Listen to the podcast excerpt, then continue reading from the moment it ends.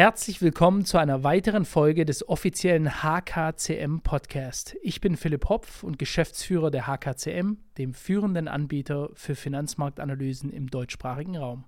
Mit über 70% Erfolgsquote unterstützen wir Sie bei Ihrem finanziellen Erfolg. Besuchen Sie uns auf www.hkcmanagement.de und starten Sie jetzt Ihre Reise zur finanziellen Freiheit. In diesem Sinne wünsche ich Ihnen jetzt viel Spaß mit der heutigen Folge. Herzlich willkommen, mein Name ist Philipp Hopf. Das ist ein weiteres Video der HKCM. Wir führen heute ein Interview mit Herrn Professor Mohr über den Einsatz von Uranmunition die Folgen von Uranmunition, von wem es eingesetzt wird, ob es sich da womöglich um Kriegsverbrechen handelt. Erstmal herzlich willkommen, Herr Professor Mohr. Vielen Dank für die Einladung. Sehr gerne. Ich möchte Sie mal ganz kurz unseren Zuschauern vorstellen und dann tauchen wir gleich mal in Ihr Wirken ein. Herr Professor Mohr, Sie sind Absolvent der Humboldt-Universität, wo Sie das internationale Völkerrecht studiert haben, waren in den verschiedensten Bereichen der Forschung und Lehre tätig und sind auch lange Zeit als Experte für das Rote Kreuz aktiv. Ihre Arbeits- und Forschungsschwerpunkte liegen auf dem Gebiet des humanitären Völkerrechts, des internationalen Menschenschutzes und derzeit sind sie speziell in der Kategorie Umweltzerstörung durch Krieg vertieft. Das ist, denke ich, auch ein Punkt, über den wir sprechen werden, der sehr relevant ist äh, in der Thematik rund um, ähm, äh, rund um diese Munition, die eingesetzt wird, Uranmunition. Des Weiteren sind sie Co-Vorsitzender des ICBUW, das ist das, die International Coalition to Ban Uranium Weapons, also eine Vereinigung, die das Verbot der Nutzung von Uranmunition zum Ziel hat. Und sie sind Gründungsmitglied der IALANA, der International Association of Lawyers Against Nuclear Arms, somit eine weitere Gesellschaft, die ein Verbot oder zumindest eine Abrüstung von Atomwaffen anstrebt. Herr Professor, zuallererst, Sie setzen sich für so viele gemeinnützige Vereinigungen ein und vertreten diese auch vor allem, muss man wohl sagen, auf der internationalen Bühne. Was ist, ja, oder woher kommt Ihr intrinsischer Antrieb?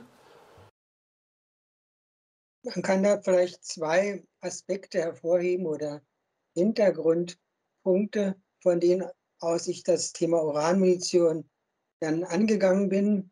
Das eine ist die Jalane, das haben Sie schon erwähnt, in der Einführung die Juristenvereinigung gegen Kernwaffen.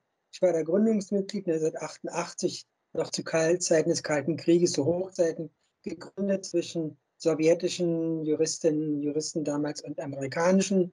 Äh, die beiden deutschen Staaten waren beteiligt, ähm, Juristen aus diesem Kreis. Also diese Jalana-Bewegung, die Kernwaffen mit juristischen Mitteln bekämpfen will, äh, beseitigen will. Das war der eine Ansatzpunkt. Wir dachten, wenn jetzt von Uranmunition die Rede ist, das war so um das Jahr 2000 herum, dann ist es ja auch eine Problematik, die mit der Kernfusion zusammenhängt, mit der nuklearen Kette, eine Verbindung zu Kernwaffen hat. Man müsste sich das mal näher angucken und sehen, ob wir diese Waffe vielleicht auch ja, irgendwie ächten können. Und der andere Ansatzpunkt, der andere Hintergrund äh, resultiert aus dem Roten Kreuz, aus dem humanitären Völkerrecht, mit dem ich mich jahrelang, jahrzehntelang beschäftigt habe. Das ist die Überlegung, den Krieg einzudämmen, letztlich unmöglich zu machen, indem man die Kriegführungsmethoden kritisiert, die Waffen verbietet, bestimmte Waffen verbietet, die besonders scheußlich sind und darüber den Spielraum für die Kriegführung einengt. Ein Ansatz, der neutral ist, der juristisch ist, der nicht politisch ist, der nicht Partei nimmt, sondern von geltenden Recht, von den Standards ausgeht. Das sind die beiden Ansatzpunkte für mich, sich mit dieser Frage näher zu beschäftigen. Ich sehe mich, ich sehe ICBU als Teil der Friedensbewegung äh, mit dieser besonderen ja, Ansatz oder Argumentationsweise, Waffen zu verbieten und damit den Krieg in Frage zu stellen, nicht als solchen, äh, sondern über Einzelverbote das Ganze technisch immer weiter einzuengen. Und so wird mhm. wir manchmal missverstanden, indem man sagt, ihr wollt bestimmte Waffen ächten, andere sind zulässig, Krieg an sich ist schlecht. Finden wir auch, aber wir gehen da irgendwie schrittweise vor mit diesem Verbotsregime. Mhm, mh. Ich verstehe. Sie streben mit der ICBUW das Verbot von Uranmunition an. Diese Art der Munition hat ja durch den Ukraine-Krieg wieder Aufmerksamkeit gewonnen, da sowohl die USA als auch Großbritannien die Ukraine mit dieser Munition beliefert hat oder wie im Falle der USA noch beliefern wird. Das ist eine sogenannte panzerbrechende Munition, die aus abgereichertem Uran produziert wird, was wiederum ein Abfallprodukt ist, das bei der Herstellung von angereichertem Uran entsteht, was bekanntlich als Brennstoff für die Atomreaktoren benötigt wird oder auch für Kernwaffen. Allerdings ist es weniger strahlungsintensiv. Herr Professor, was genau ist die Problematik der Uranmunition? Sind die Gebiete, wo diese zuvor abgefeuert wurde, anschließend radioaktiv kontaminiert? Das Hauptproblem der Uranmunition oder dieses Stoffes, aus dem die Munition besteht, von depleted Uranium, abgereichertem Uran, ist, dass es sich um hochtoxische Munition oder Substanzen handelt.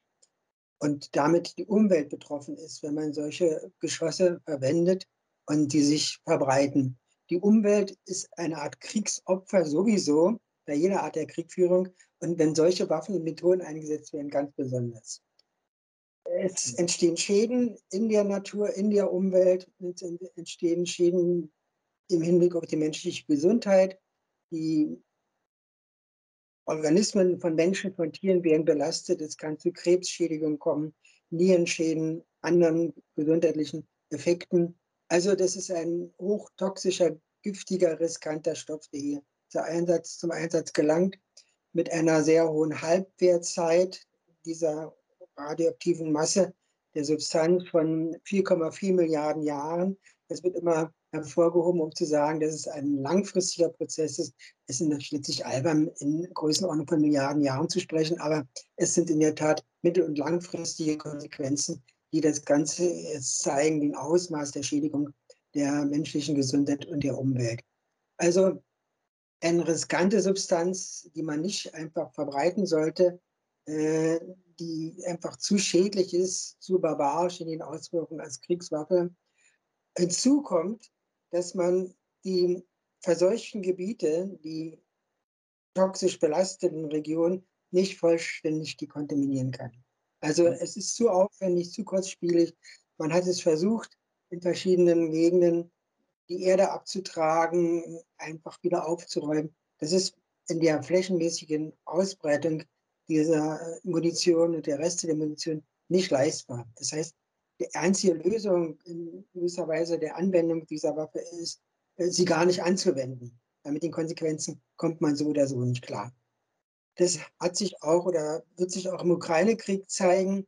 Da ist die Situation die, dass wir bislang als Organisation noch keine offiziellen bestätigten Einsatzfälle haben, weder von der russischen noch von der ukrainischen Seite. Beide Seiten sind in der Lage, solche Munition zu verschießen. Die ukrainische hat sie anerkanntermaßen bekommen, auch aus dem Westen. Äh, die russische Seite besitzt solche Geschosse für ihre Panzer. Das ist ja eine panzerbrechende Waffe, insbesondere, das haben ja erwähnt.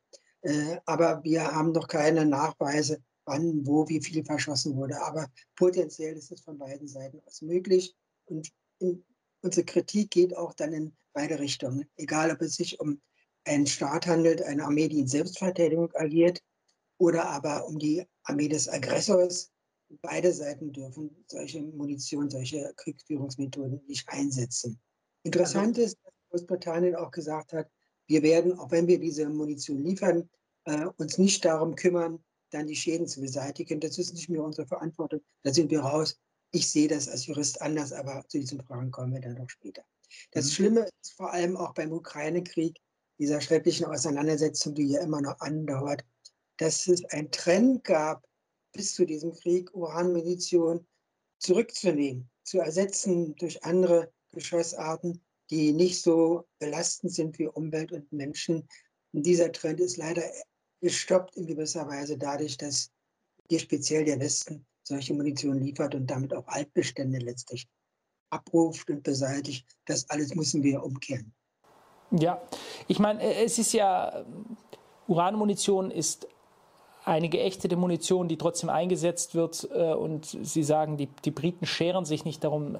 Also in, Im Gazastreifen wird gerade Phosphor eingesetzt, Phosphorbomben, die waren schon Ewigkeiten, die wurden, glaube ich, im Zweiten Weltkrieg auch von beiden Seiten eingesetzt. Äh, eine furchtbare Waffe, für Mensch und da genauso für Umwelt, aber man schert sich nicht wirklich. In einem Krieg, wie es so schön heißt, ist alles erlaubt und äh, am Ende fragt man den Gewinner des Konfliktes selten danach, welche Schäden er angerichtet hat. Ähm, diese Munition wird ja sicherlich nicht nur in Kriegen eingesetzt, sondern bestimmt auch zu Übungszwecken auf irgendwelchen Truppenübungsplätzen.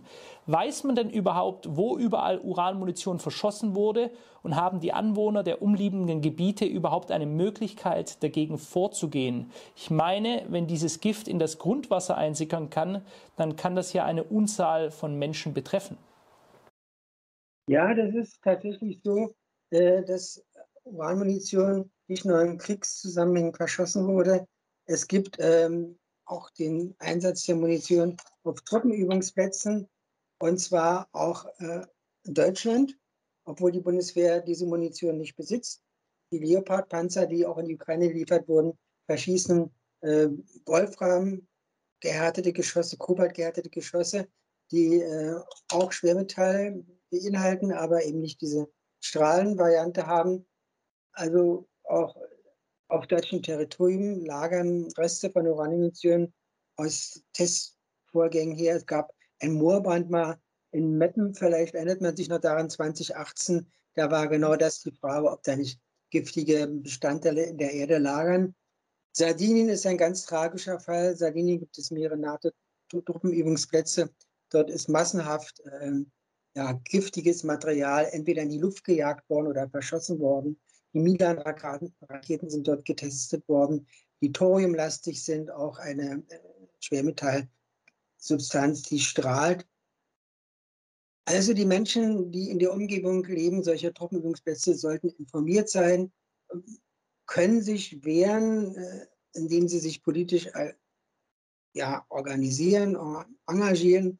Für Sardinien gibt es einen bemerkenswerten Film, den ich mal erwähnen will. Wir arbeiten sehr viel mit Filmemachern zusammen, mit dem Internationalen Uranium-Filmfestival, um unsere Thematik in die Öffentlichkeit zu tragen, verständlich zu machen. Und da gibt es den Film Valentes, einer äh, australisch-sardinischen Regisseurin. Und der zeigt, wie sich die Bevölkerung Sardiniens wehrt, äh, mit traditionellen Methoden auch sich zu äußern, dass äh, ja, Volk Sardinien.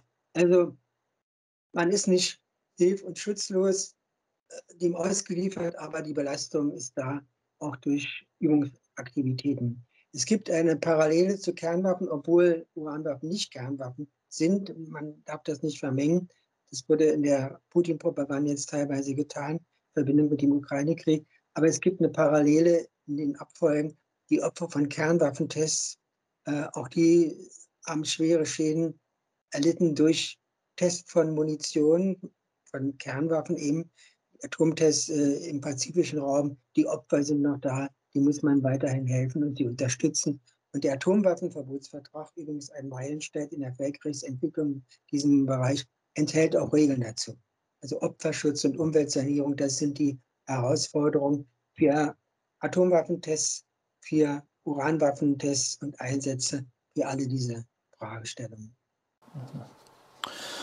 Sehr interessant und äh, beeindruckendes Fachwissen, welches Sie da vorweisen können, denn ich bin mir sicher, die meisten Menschen, und wir haben ja auch einige US-amerikanische Truppenübungsplätze in Deutschland, Kasernen, gerade hier bei mir in Stuttgart, da wimmelt es äh, fast schon von US-Kasernen. Also ich kann hier ja, fast in jede Himmelsrichtung sieben, acht Kilometer mit dem Auto fahren, dann habe ich, einen großen, dann habe ich eine große US-amerikanische Kaserne und äh, die Deutschen haben ja gar keine Souveränität über das, was dort passiert. Ja? Also wir bekommen das ja im, im, Zweifelsfall gar nicht mit. Im Grunde ist ja der Gebrauch der Uranmunition nicht nur das Problem des Feindes, der mit dieser Munition beschossen wird, sondern auch das der eigenen Soldaten. Sie hatten es ja gerade schon erwähnt, dass es da selbst beim Verschießen schon Menschen gibt, die dadurch beispielsweise krank geworden sind. Im zivilen Leben ist es ja so, dass die Arbeitnehmer, die mit Giftstoffen arbeiten, eine finanzielle Entschädigung in Form einer Gefahrenzulage bekommen. Wissen Sie, ob es etwas auch in der Armee gibt, also etwas Vergleichbares? Die von Ihnen beschriebenen Gefahren müssten da doch eigentlich eine, ja, eine Sonderzulage einfordern.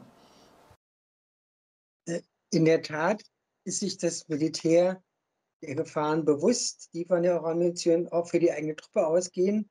Insoweit ist das in der Diskussion von ICBU, anderen zivilgesellschaftlichen Organisationen mit äh, Militärvertretern irgendwie ein Widerspruch, wenn die Militärseite sagt, Uranmunition setzen wir ein, die ist ja gar nicht so gefährlich, äh, die Schaden, die, die Schadensrelationen äh, sind gering, die Strahlungswerte sind gering. Auf der anderen Seite aber in den Handbüchern des Militärs, wie auch der Bundeswehr speziell, äh, es Warnhinweise gibt, ganz deutlich, und man einfach sagt, ich habe hier die Druckschrift Einsatz Nummer zwei der Bundeswehr, dass Uran giftig und radioaktiv ist, dass die Stäube radioaktiv sind und gefährlich sind, dass man sich ohne Schutzkleidung entsprechenden Regionen nicht nähern darf. Die US Army hat sowas. Also man weiß, mit Uranmunition ist nicht zu spaßen. Man muss sich davor schützen. Dann gilt das aber auch die, für die Zivilbevölkerung. Also diesen Widerspruch kann man ansonsten nicht auflösen. Und es gab Bemühungen, auch militärische Opfer des Einsatzes von Uranmunition zu entschädigen, ihnen zu helfen. In der Bundeswehr gibt es Einzelfälle, wo das aber nicht eindeutig nachgewiesen werden konnte, dass die U eine Ursache ist. Übrigens, wenn es nicht Uranstoffe sind oder abgereichertes Uran für bestimmte Krankheiten von Soldaten, sondern andere Giftstoffe, dann macht das die Sache ja nicht besser. Es zeigt nur, dass es eine komplexe äh, toxische Situation gibt in modernen Kriegen. Man hat dafür Bilder entwickelt oder Begriffe wie Balkansyndrom oder Golfkriegssyndrom. Da steckt Uranmunition mit drin, abgereichertes Uran, aber andere Substanzen auch. Amerikanische Veteranen haben äh, als Opfer von Uranmunition zu klagen, haben sich nicht durchsetzen können, weil es im amerikanischen Rechtssystem sehr merkwürdige Grundsätze gibt. Einer ist zum Beispiel der, äh, zu sagen, alles, was man im militärischen Dienst erleidet, kann man nicht als Schadensersatzforderung geltend machen. Kommt man nicht weiter. In Italien andererseits hat sich eine Rechtsprechung entwickelt mit ähm, mehr als 30 Gerichtsentscheidungen, in denen gesagt wird, die italienischen Militärangehörige sind Opfer von Uranmunition, von abgereicherten Uran geworden und die Familien sind zu entschädigen, diese Opfer. Mit hohen Schadensersatzfestlegungen über eine Million Euro sind zuerkannt worden. Diese Rechtsprechung übrigens hat ein serbischer Kollege, ein Anwalt, Dr. Jordan Aleksic, nicht zum Anlass genommen, das zu übertragen auf Serbien. Serbien ist ja auch beschossen worden mit Uranmunition 1999 und auch schon vorher, gerade in diesem Jahr. Wir haben jetzt den Jahrestag der sogenannten NATO-Aggression, wie es auch einige sehen. Ähm, vor 25 Jahren hat das stattgefunden. Und Alexic vertritt die Opfer von Uranmunition und sagt, wenn in Italien kompensiert wird, dann müsste es auch für Serbien gelten, was juristisch nicht so leicht übertragbar ist, schwierig ist. Aber wichtig ist, dass der äh, Alexic, der Kollege und Freund Alexic, äh, ein Bewusstsein schafft für diese Thematik und versucht, den Opfern zu helfen. Interessanterweise hat er die NATO verklagt zum einen, die hinter diesen Bombardierungen und Angriffen steckt, aber auch die serbische Regierung. Weil auch mhm. Serbien als Heimat, als Territorialstaat, muss sich um die eigenen Staatsangehörigen kümmern und hat zu wenig unternommen für die serbischen DU-Opfer. Also die Klage geht in beide Richtungen. Ist denn der Gebrauch von Uranmunition durch die äh, Genfer Konventionen abgesichert bzw geächtet oder ist es eine Grauzone? Also wenn wir jetzt darüber sprechen, es gibt natürlich auch Länder, die das nicht mit unterschrieben haben oder die sich diesem, diesem Regelwerk nicht zugehörig fühlen. Äh, ist der Einsatz explizit verboten? Wie ist da die Situation? Da muss man unterscheiden, äh, ob man Verbot oder Ächtung meint im Sinne äh, der Waffe selbst, dass die Waffe an sich geächtet ist, dass man sie nicht besitzen darf, nicht weiterentwickeln darf, äh, dass man sie vernichten muss, beseitigen muss. Das ist die umfassende äh, Verbotsbetrachtung oder Ächtung. Oder ob man den Einsatz nur sieht, die Anwendung dieser Waffe. Äh, diese umfassende Ächtung müsste man, kann man nur über einen Vertrag erreichen. ICBUM, unsere Koalition hat da einen Entwurf vorgelegt Und es gibt Beispiele. Dieser Atomwaffenverbotsvertrag ist ein Beispiel der umfassenden Ächtung. Es gibt eine Ächtung für chemische Waffen, für biologische Waffen, für Landminen, für Streumunition, über große Verträge. Das haben wir bei der Uranmunition leider noch nicht erreicht. Aber Ächtung im Sinne des Einsatzverbotes können wir schon argumentieren aus dem bestehenden Recht heraus. Äh, also man darf Uranmunition nicht erschließen, die Folgen des Einsatzes von Uranmunition, damit muss man sich beschäftigen aus rechtlicher Verantwortung heraus. Und das sagt das humanitäre Völkerrecht. Das sind die Genfer Konventionen, äh, vor allem aber ein Zusatzprotokoll zu den Genfer Konventionen, das Zusatzprotokoll 1, äh, was die Konvention noch näher auslegt. Das Ganze gilt übrigens auch für Staaten, die diese Verträge nicht ratifiziert haben, das Zusatzprotokoll nicht anerkannt haben, wie die USA. Das ist alles Völkergewohnheitsrecht. Das heißt, die Regeln gelten nicht über den Vertrag, sondern darüber, dass sie als Gewohnheit, als Praxis anerkannt sind. Und dieses Zusatzprotokoll 1 oder Völkergewohnheitsrecht, humanitäres Völkergewohnheitsrecht, hat Umweltschutzstandards. Die sind zwar sehr vage, haben eine hohe Anwendungsschwelle, aber man spricht davon, dass die Umwelt geschont werden muss. Und das kann Uranmunition nicht leisten. Man spricht davon, man hat eine Regel in diesem Protokoll 1 über unterschiedslose Angriffe. Und das ist das Typische hier der Uranwaffe, dass sie nicht auf Kombattanten, auf Soldaten beschränkt werden kann. Die Wirkung geht in den zivilen Bereich hinein, in den Umweltbereich.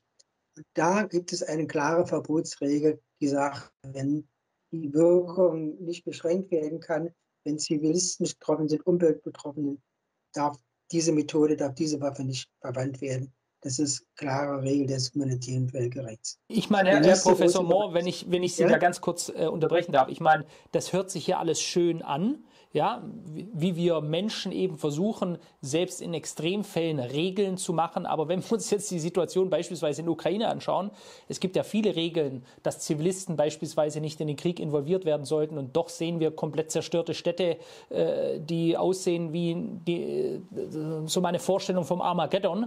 Äh, also in jedem Krieg ist mit der erste Verlierer die, die Zivilbevölkerung, die geschändet werden durch den Krieg, die, die traumatisiert werden. Also Sie sagen, wenn die Menschen, wenn Zivilbevölkerung gefährdet ist, dann darf das nicht eingesetzt werden. Ja, jetzt sage ich mal ganz salopp, als ob da irgendein Soldat was drauf gibt, wenn der einen feindlichen Panzer jetzt sieht und der hat diese Munition und dann sind da vielleicht in Häusern nebendran noch irgendwelche Zivilisten, das ist doch dem egal. Äh, ja, aber wenn er, äh, also zwei Aspekte dabei.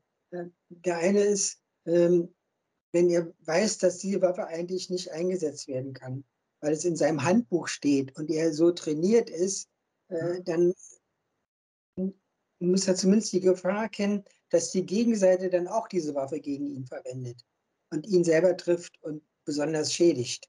Also das Prinzip der Gegenseitigkeit, das ist diesem humanitären Völkerrecht innewohnend. Das ist eine sehr, sehr brutale Überlegung, aber die hat zum Beispiel dazu geführt, dass im Zweiten Weltkrieg niemals Giftgas eingesetzt wurde. Mhm. Es gab natürlich auch im Zweiten Weltkrieg äh, enorme Giftgasbestände aus den Erfahrungen, in Anführungszeichen, des Ersten Weltkriegs heraus.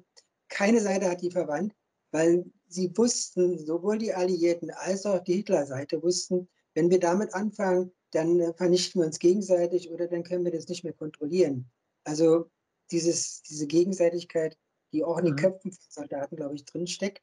Und die andere Überlegung ist die, dass ein Soldat, der so etwas macht, der Zivilisten, ja, wie ein Butcher einfach tötet, passiert ist, der hat aber auch im Hinterkopf, wenn er betrunken ist oder sonst nicht so, hey, das kann mir zu einem Kriegsverbrecherprozess führen. Es kann sein, dass ich dann auf irgendeiner Liste lande mit meinem Namen und äh, also Gefahr laufe, vier Jahrzehnte ins Gefängnis zu kommen, weil ich das mache.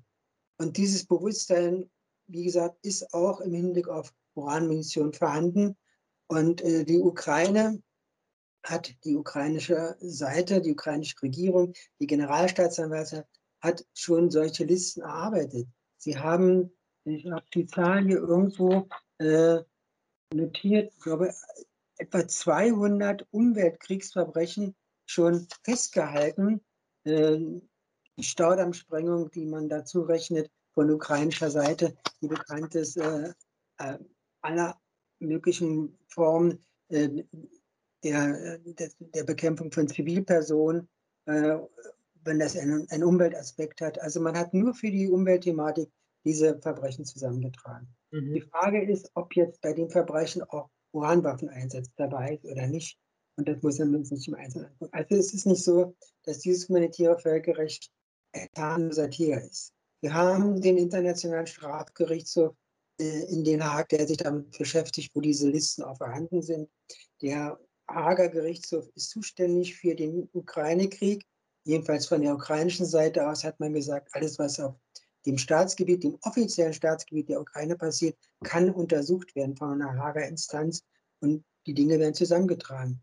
Und mhm. meine Putin äh, fühlt sich nicht sicher, der ganzen Welt überall hinzureisen, weil er weiß, bestimmte Staaten, die Vertragsstaaten auch des Romstatuts sind, könnten ihn festsetzen als Kriegsverbrecher. Mhm. Mhm. Also zumindest im, im Bewusstsein, in, in, den Köpfen der Politiker, auch der Militärs, äh, ist das drin.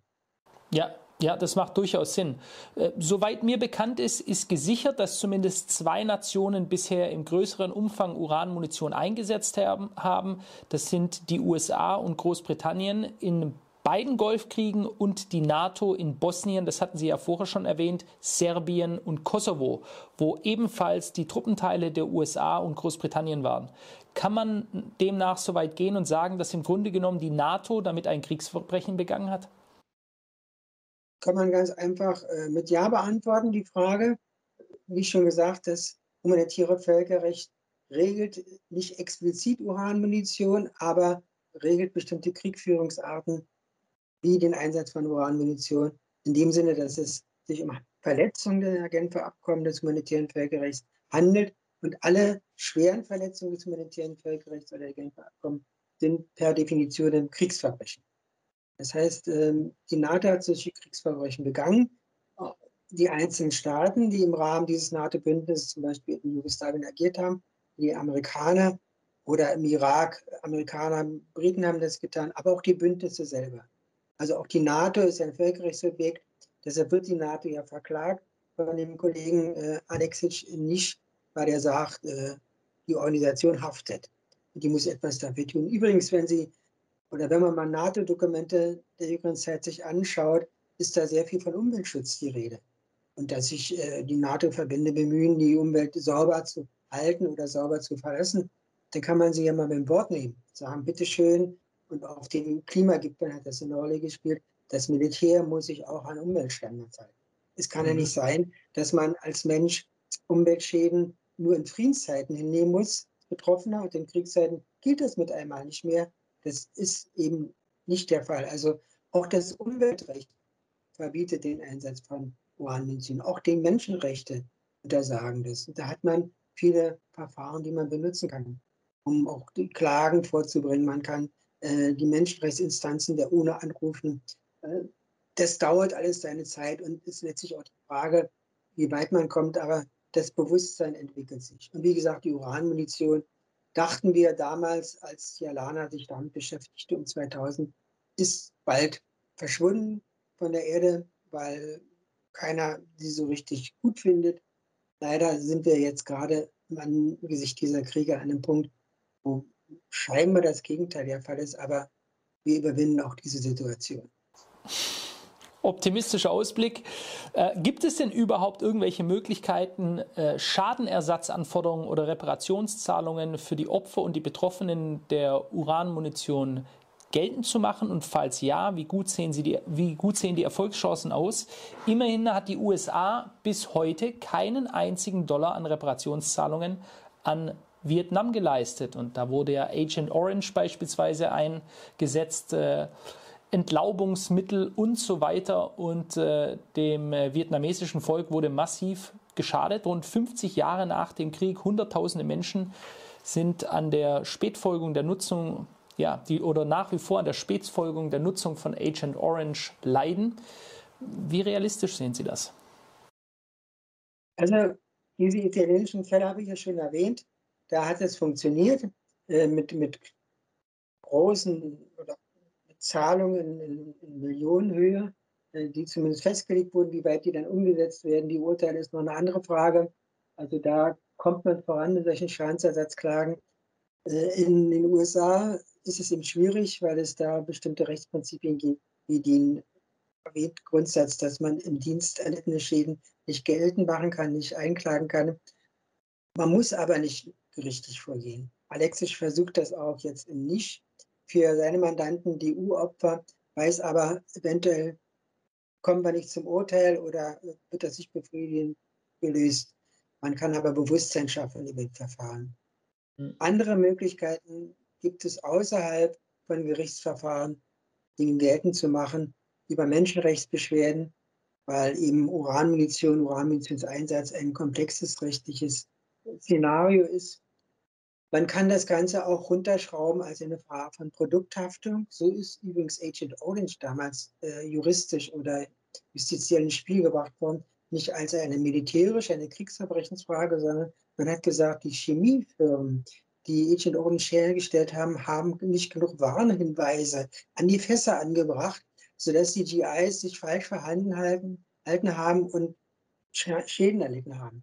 Also Ah, Sie sprechen von den GIs selber, ne? Also das sind jetzt ja. Militärangehörige und das ist das, auf, auf was Sie anspielen. Militärangehörige im Dienst haben keine Schadenersatzforderungen. Aber was ist mit der vietnamesischen Bevölkerung?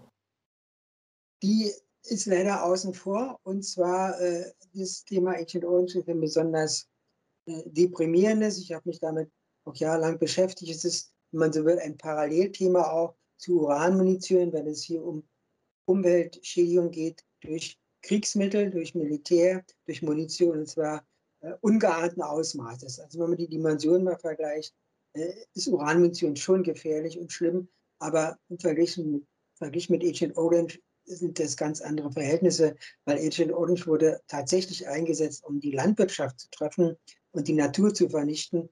Bei Uranmunition sind das immer so Nebeneffekte. Äh, Kernwaffeneinsatz kann man nicht vergleichen mit Uranmunition. Die Schäden sind viel größer.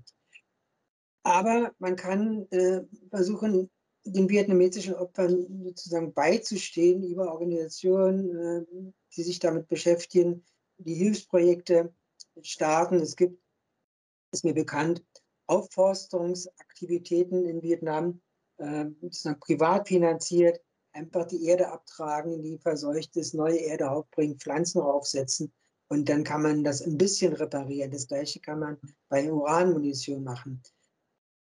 Ich will sagen, ähm, es gibt diese Opfergruppen noch, es gibt äh, Fälle, die vergessen sind, aber man kann gerade auch bei Völkerrecht bei diesen Themen nie alles hundertprozentig lösen und zu, zum Idealzustand zurückführen. Deshalb nochmal die einfach die Annäherung an die Thematik, solche Waffen dürfen einfach nicht eingesetzt werden. Die müssen vom Erdball verschwinden, äh, weil die Konsequenzen sind nicht regelbar, nicht lösbar.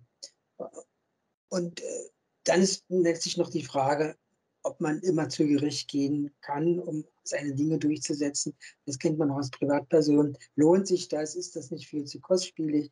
Man weiß nie, wie die Entscheidung ausgeht. Übrigens, es gibt einen bekannten amerikanischen Anwalt, Kenneth Feinberg, den habe ich mir auf einer Konferenz getroffen, der sich mit Agent Orange auch beschäftigt hat, aber auch mit den Opfern von 9-11 und mit den Opfern von Tankerunfällen im Golf von Mexiko. Und hat all diesen Opfergruppen von vornherein gesagt, geht lieber nicht zu Gericht oder ans Gericht, äh, macht das außergerichtlich. Wir bieten hier äh, so und so viel Millionen Dollar Schadensersatz an und nehmt die und akzeptiert das da habt ihr eine Klärung. Das heißt, auch hier gibt es die förmlichen Verfahren, aber es ist vielleicht besser, das auf anderen Wege zu tun. Nochmal, äh, diese ganzen Prozesse miteinander greifen, die juristische Argumentation, die moralische Argumentation, die Friedensbewegung, äh, Kunstformen wie Filme helfen uns weiter und im Zusammenwirken dieser ganzen Stränge kann man was erreichen. Weil Uranmunition war vier Jahre beinahe weg vom Fenster, ist jetzt leider wieder zurückgekehrt. Für kurze Zeit hoffentlich, aber wird dann wieder verschwinden. Dann habe ich auch kein Thema mehr für meine ehrenamtliche Arbeit als Völkerrechtsprofessor. Suche ich mir ein neues Thema, werde ich genug finden. Denn die Umwelt als Kriegsopfer bleibt ja. Also die Kriege müssen aufhören. Aber eben, wie gesagt, wir argumentieren da Stück für Stück immer mit diesen Details, um dann auch zur Lösung zu kommen.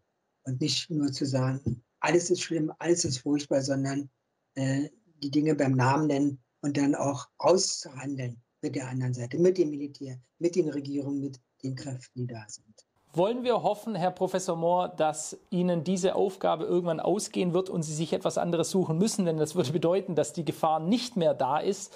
Ich äh, bin da etwas pessimistischer, nur einfach daran denken, wie wir Menschen so über die Jahrtausende drauf sind und unser ewiger Drang und unser Fetisch nach Vernichtung. Äh, das hat über die ganze Zeit hinweg doch immer schon eine gewisse Konstante gebildet. Ich danke Ihnen jedoch ganz herzlich, dass Sie so dran sind an diesem Thema. Wir brauchen Menschen, die sich gerade um solche Themen auch kümmern, die nicht unbedingt so im Mittelpunkt der Diskussion stehen. Das ist nicht etwas, über was wir immer sprechen. Deswegen habe ich Sie auch zu uns eingeladen, weil ich das ganz wichtig finde, dass wir darüber reden. Denn es hat ja auch ein bisschen was mit dem Generationenvertrag zu tun. Wir wollen diese Erde in einem möglichst guten Zustand für die nachfolgenden Generationen hinterlassen und eben nicht wie in der Ukraine, wo wir jetzt schon sehen, dass Jahrzehnte braucht, um diese ganzen gigantischen Schäden, die dort verursacht wurden und nach wie vor werden, äh, wieder aufzubauen. Ganz herzlichen Dank an Sie. Ich danke für das Gespräch und für die Fragen.